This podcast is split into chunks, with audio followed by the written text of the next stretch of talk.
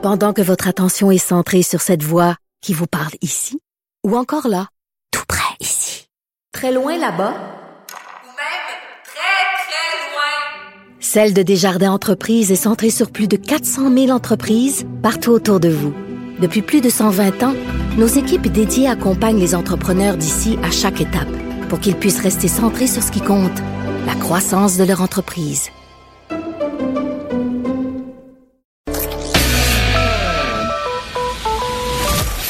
Sa dernière chronique fait jaser? Écoutez pourquoi. De 14 à 15. On n'est pas obligé d'être d'accord. Cube Radio. Décidément, on n'a pas fini d'entendre parler du fameux euh, nouveau guide alimentaire canadien. Il est même pas encore sorti, puis ça provoque des controverses, des débats.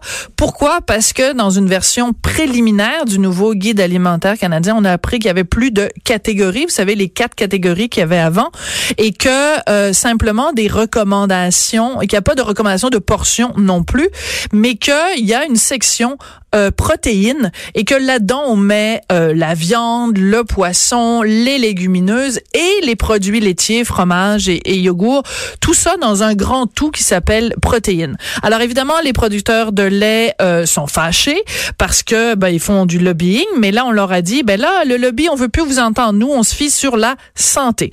Ça a beaucoup irrité ma collègue et amie Lise Ravary, blogueuse et chroniqueuse au Journal de Montréal, Journal de Québec, et elle a pondu un texte qui s'intitule Aimez-vous les pois chiches, qui a provoqué beaucoup de réactions et qui, chez moi, a provoqué de l'urticaire. Alors, on va s'en parler, ma belle Lise. Ouais. ben alors, en tout seigneur, tout honneur, je vais quand même te laisser exposer tes arguments pour les détruire un par un par la suite. D'accord. Tout d'abord, je comprends très très bien que les concepteurs du guide euh, de- ne veuillent pas avoir là, de de, de, de co- collaboration de la part de lobbies euh, commerciaux euh, et ainsi de suite. Ça, je, je- je le comprends très très bien et c'est un, un pas dans la bonne direction. D'accord. Le seul problème, c'est que euh, pour être un lobbyiste, t'as pas besoin de représenter une entreprise commerciale. Il y a des, il y a des lobbyistes pour toutes sortes de choses.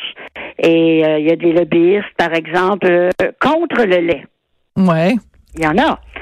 Alors, c'est sûr que on regarde ça puis on se dit ben ok on pourra plus mettre on pourra plus on on n'écrira plus euh, le lait puis le yogourt dans une catégorie à part qu'est-ce que ça change? On va mettre des pois chiches à la place moi je trouve que ça change je, je, je, je prends ça quasiment comme une, une attaque à ma culture, à ce que je suis. Ici, là, on mange, on mange pas des pois chiches à 4 heures l'après-midi quand on arrive d'école. C'est pas ça, que c'est- c'est pas nous, ça. Ouais. Je sais pas d'où ça sort, mais c'est pas nous. C'est comme quand on dit, ah, la diète méditerranéenne, c'est fantastique. Ben oui, c'est fantastique quand t'es près de la Méditerranée. Ben, je suis encore une fois. Bon, on va commencer par ça. Ne serait-ce que ça. T'as écrit dans ton texte manger méditerranéen au Québec, c'est absurde. Richard Belliveau, qui est un qui est un collègue à nous puisqu'il écrit chaque semaine dans le journal de Montréal, journal de Québec, qui entre toi puis moi s'y connaît un petit petit peu parce que bon, c'est un c'est un c'est un médecin, c'est un chercheur, euh, C'est pas un médecin. Non, ben c'est un éminent chercheur euh, euh, qui connaît le, le cancer et la façon de prévenir le cancer. Comme le fond de sa poche, nous encourage régulièrement à manger méditerranéen, peu importe où on habite dans le monde, parce que études par-dessus études, par-dessus études, par-dessus études, nous disent que la, la viande rouge, le moins possible, euh, le cœur de l'assiette doit être constitué d'aliments végétaux, de- d'aliments de source végétale, et qu'il faut éviter les aliments transformés. Alors moi, si je j'écoute le docteur Béliveau, euh, je suis très contente de voir que ces, ces, affirmations à lui et le consensus scientifique se reflètent dans le guide alimentaire. Sans aucun doute. Il y, a des, il y a des tas de choses qui sont bonnes pour la santé.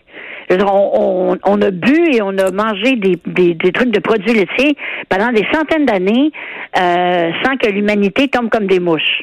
Alors, je veux dire, je comprends qu'aujourd'hui, on la pensée va dans une autre direction, mais Mais c'est pas tellement vrai, c'est pas tellement vrai, Lise. On me dirait que le la, la diabolisation des produits laitiers, c'est un truc que je ne comprends pas. Mais, mais je, ben, premièrement, dans le guide alimentaire canadien, en tout cas même dans la, la nouvelle formule dont on a eu des extraits, ne diabolise pas les produits laitiers. Si on diabolisait les produits laitiers, ils seraient nulle part dans le guide alimentaire. Oui, mais ils, Or, les- ils sont là. les mettent dans un grand tout. Ben oui, mais dans un grand tout parce que pendant des années, on a fait croire aux gens que hors des produits laitiers, point de salut. Je vais juste te donner une statistique.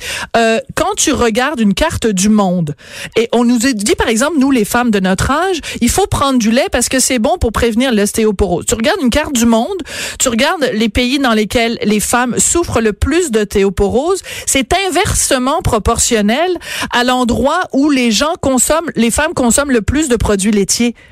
Donc, le produit laitier, ça, il y a toutes sortes d'autres façons d'aller chercher du calcium qui est bon pour les os, autres que les produits laitiers, mais on se fait laver le cerveau en disant que la seule façon de prévenir l'ostéoporose, c'est le lait. C'est pas vrai. Et c'est ça que se le fait guide laver le alimentaire. cerveau quand on se fait dire que le lait c'est pas bon? Mais parce que, Lise, excuse-moi, mais je, je t'enverrai un livre qui s'appelle The China Study. C'est rempli de centaines de centaines d'études. Il y a un gros qui- lobby anti-lait. Moi, je suis pas pour ou contre. Je, je trouve que nos producteurs laitiers, par contre, si je peux faire le commentaire, euh, Ouais. euh, ont assez donné cette année et que en plus de, de des négociations avec les États-Unis où ils ont perdu beaucoup, en plus on leur met ça sur la Mais tronche. je trouve ça terrible que que tu dises ça, Lise. Je trouve ça terrible que tu dises ça et je vais te dire pourquoi. Tu es en train de nous dire que des intérêts financiers devraient avoir, euh, prendre, avoir la, la préséance sur les intérêts de la santé. C'est comme si tu me disais, puis je fais une comparaison qui est un peu boiteuse, je l'admets. C'est comme si tu me disais, ben là, les pauvres producteurs de tabac, euh, on, on va leur, euh, on, il faudrait pas dire que le tabac c'est mauvais sur la santé parce qu'il y a toute une industrie qui va péricliter. Écoute, On a l'industrie, là, on parle de ferme familiale, on parle de, de petits producteurs au Oui, Québec. mais ils sont là. déjà euh, mille fois trop aidés par le gouvernement. Si c'était pas des aides gouvernementales, puis des quotas, puis de la gestion de l'offre, ces entreprises-là n'existeraient plus. Donc déjà, on les aide de, de, de- énormément par le biais de nos impôts. Ça, il faudrait pas en plus imposer au guide alimentaire de dire de manger du lait juste pour protéger cette industrie-là. Il faut quand même que la, la préoccupation de la santé soit plus importante que des intérêts Oui, mais- financiers, Lise. Le lait, c'est quand même pas de la cyanure, là. Mais non, mais c'est pas ça que dit le guide alimentaire. Si c'était Mais- du cyanure, ce serait pas dans le guide alimentaire. Dans, dans l'aspect culturel de la bouffe, OK? Ouais. Moi, je pense que c'est, dans mon texte, je dis, c'est vrai qu'au restaurant, on mange du sushi, mais à la maison, on mange du pâté chinois. Oui, mais le guide alimentaire est pas là pour te dire quoi manger. Il est là pour te dire voici ce que voici ce qui est bon pour la santé. Après, les gens ils feront toujours bien ce qu'ils voudront chez eux. Mais le guide alimentaire, le gouvernement va quand même pas nous dire euh, manger de la viande rouge parce que culturellement au Québec on mange du pâté chinois. Si c'est pas- prouvé que la viande rouge est pas bonne. Non, mais il n'y a pas que la viande rouge, il y a les, les volailles, il y a la viande blanche, il y a les poissons, il y a les fruits de mer, il y a... Puis c'est très bien de manger des légumineuses. Moi, personnellement, j'aille ça. Ben oui, mais toi t'as ça, fait que J'haïs t'es parti. Toi t'es à la tête. j'en pareil. Je- les lentilles, je- mais c'est pas parce que j'aime pas ça que j'ai fait le, le texte que j'ai fait. Mais j'imagine, par exemple, des personnes âgées dans un CLSC. Le guide alimentaire, ça sert énormément Oui. à guider les choix en institution. Alors, à partir de telle date, la, la, la, la dame ou le monsieur en CHSLD qui est habitué de manger un yogourt à 4 heures l'après-midi, on va lui donner des pois chiches? Non, il peut continuer à manger du yogourt s'il veut. Non, mais ça dépend ce que le, ça dépend ce que le, le Mais on va pas le yogourt sera pas interdit au Canada, je, Lise, je te rassure. Hey, c'est tout le temps qu'on a, c'est Oh, plate zut! Pour une fois qu'on qu'on chicane. Fait qu'écoute, je t'enverrai des SMS puis tu me renverras des SMS puis on continuera à chicaner hors ronde. hey, merci beaucoup Lise puis euh, bonne euh, bon humus. Bon humus, Moi il, va être 4 heures bientôt là. Va tremper du Oui, céleri oui, dans oui, du non, non, humus. je parle à mon humus, là, ça sera pas long. On se retrouve pour le mot de la fin.